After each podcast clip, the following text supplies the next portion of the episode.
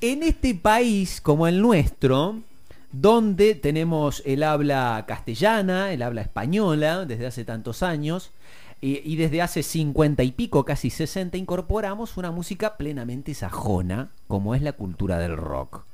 Ahora, ¿qué tiene en nuestro rock? Miles de virtudes, este, enormes artistas y grandísimas canciones.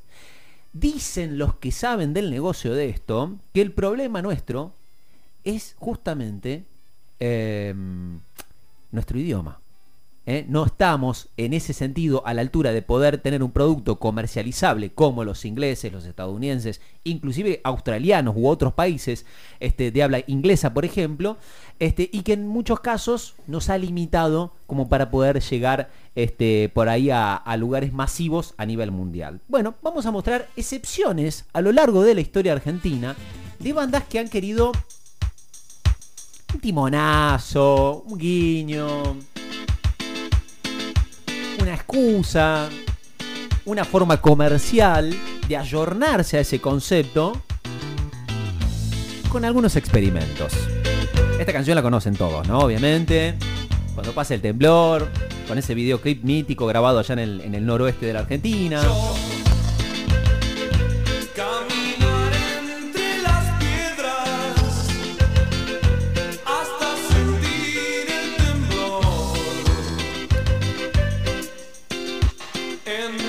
Bueno, esto es cuando pasa el temblor, canción del disco Nada Personal de Soda Stereo, segundo disco de Soda Stereo.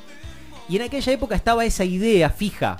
La idea fija era, para pegarla en serio, hay que grabar en inglés.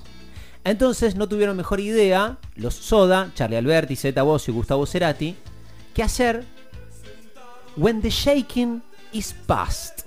When the Shaking is Past. Ustedes van a decir, ¿qué me estás diciendo? Bueno, When the Shaking is Past es esta canción.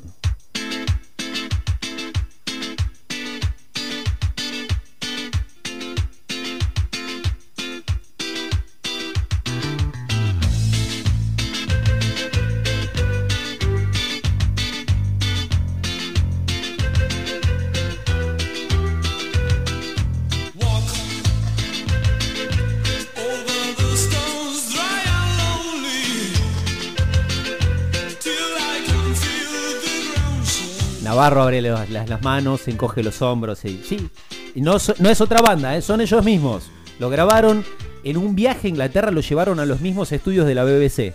Lo agarraron y como en muchos lugares pasa, seguramente habrá quedado como una especie de posavasos o vaya a saber qué, porque nunca se escuchó esa canción, nunca se editó esa canción y quedó ahí, este, como una grabación pirata, como una grabación inédita, este, y en algún estudio perdido de la, de la BBC de Londres. Es- tenemos, si se quiere, la reversión Sí. eh, de algo que pasó totalmente al revés.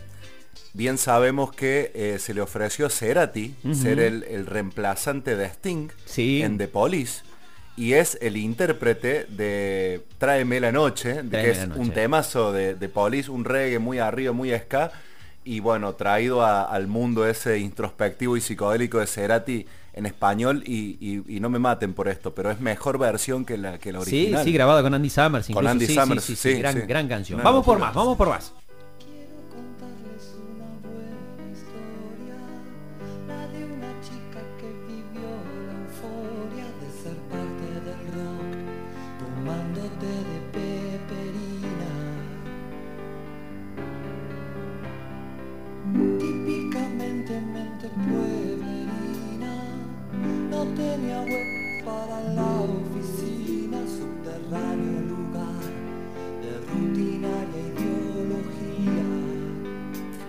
Yo, sé que me estoy metiendo con vacas sagradas, yo sé que estoy entrando en un terreno complejo, complejo incluso para salir a veces. Eh, Peperina, último disco de Cerú Girán, año 81. La canción se grabó en el 80, ¿sí? Eh, nunca se supo exactamente de dónde salió la versión que vamos a escuchar a continuación.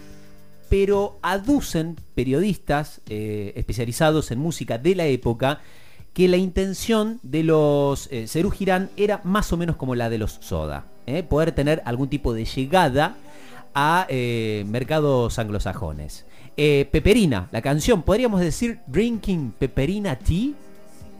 Más o menos, porque de hecho lo van a mencionar.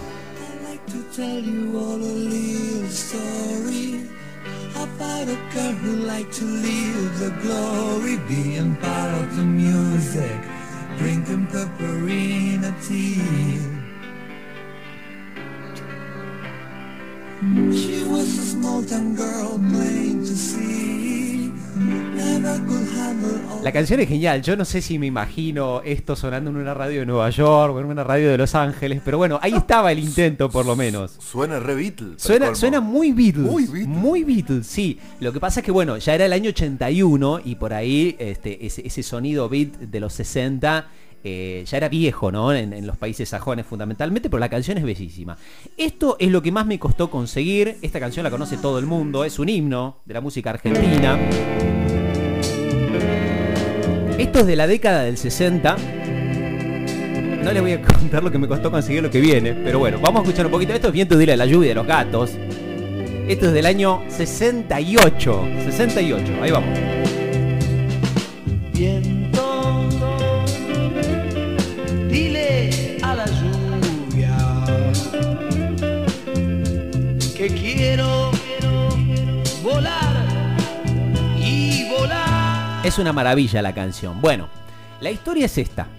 Roberto Verón, musicalizador y operador de la radio APA de la localidad de San Pedro en Buenos Aires, provincia de Buenos Aires. Se hizo de eh, un disco que recibió en el año 95, entre tantos otros. eh, disco que estaba en poder de un operador, escuchen bien esto, eh, un operador de radio argentina al que le había llegado por medio de la discográfica RCA en la década del 60. ¿Qué era? Bueno, era una versión de Viento a la Lluvia que la RCA quería instalar en inglés en el mercado sajón. Lito Nevia contó una anécdota que decía, la verdad, este, a mí me pareció una porquería la versión en inglés. La grabé porque, bueno, era parte de los contratos que teníamos con la discográfica. La grabé bastante desganado, creo que se notó y por eso esa canción nunca, nunca llegó a los Estados Unidos.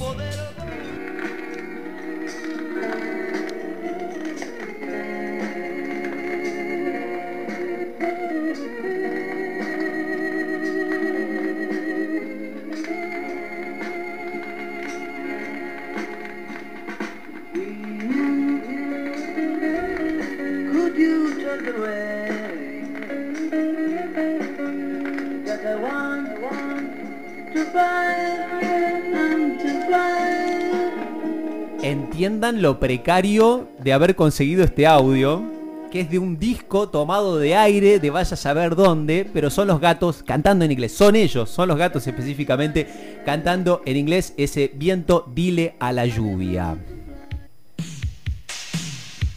Hay más. ¿Te acuerdas que hace un par de semanas te hablé de Miguel Mateos? Sí, y los me acuerdo. ¿Se acuerdan? Sí, ¿Cómo sí, no? Perdiendo el control se llama la canción. Parte del disco Rocas Vivas, tercer disco más vendido de la historia de la música argentina. Año 85. Tiene una intro bastante larga en este caso.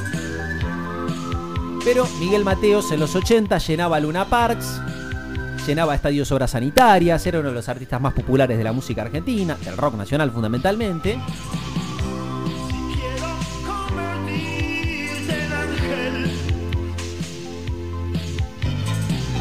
Y Miguel Mateos, como los Soda o como los Cerú también lo intentó. Dijo, yo también quiero ir al mercado sajón.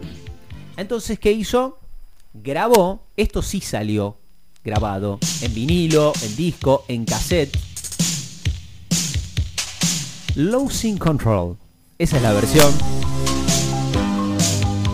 Muy pocas copias vendidas, obviamente. Fue más este, un objeto de culto para argentinos tener una canción de Miguel Mateos en inglés que para este, estadounidenses, ingleses o lo que fuera, comprando este álbum en algún tipo de disquera este, en aquellos países.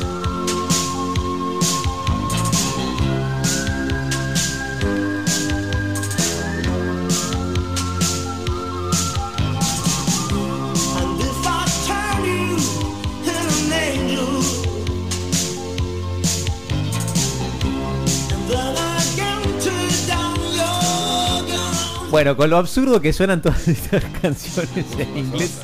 Y antes, ¿cómo? Le puso más onda. Le puso, sí, no, no, está, está muy, muy bien grabada puso- esta. sí, Sí sí, sí, sí, sí. está muy bien grabada, se nota que pasó por el estudio. Bueno, tengo una más.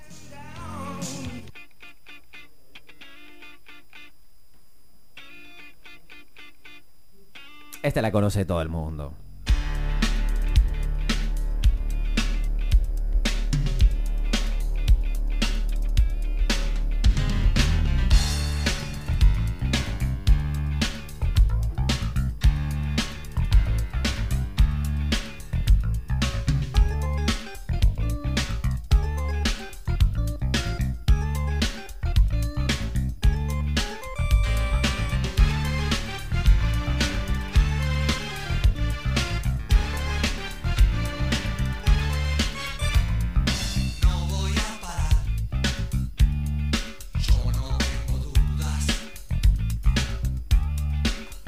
La canción es funky, es parte del disco Cómo conseguir chicas, la grabó Charlie finales de los 80, específicamente el año 89, año en el que fue lanzado ese disco, y tuvo su versión en inglés, que fue un demo, porque Charlie García le gustaba grabar los demos en inglés, solamente por eso.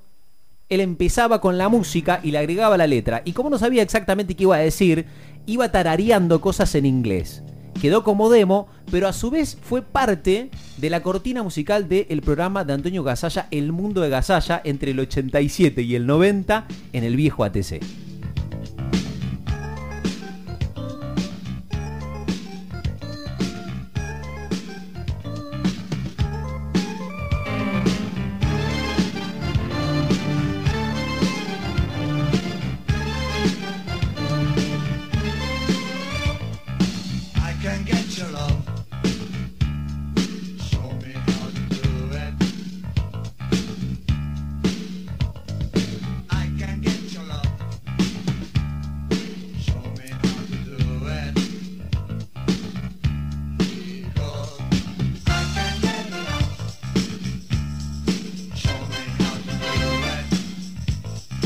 11.55, Charlie García cantando en inglés, Miguel Mateos también, hasta los gatos, Cerú Girán y Soda Estello en este bloque que podríamos llamarlo Todos somos un poquito cipayos.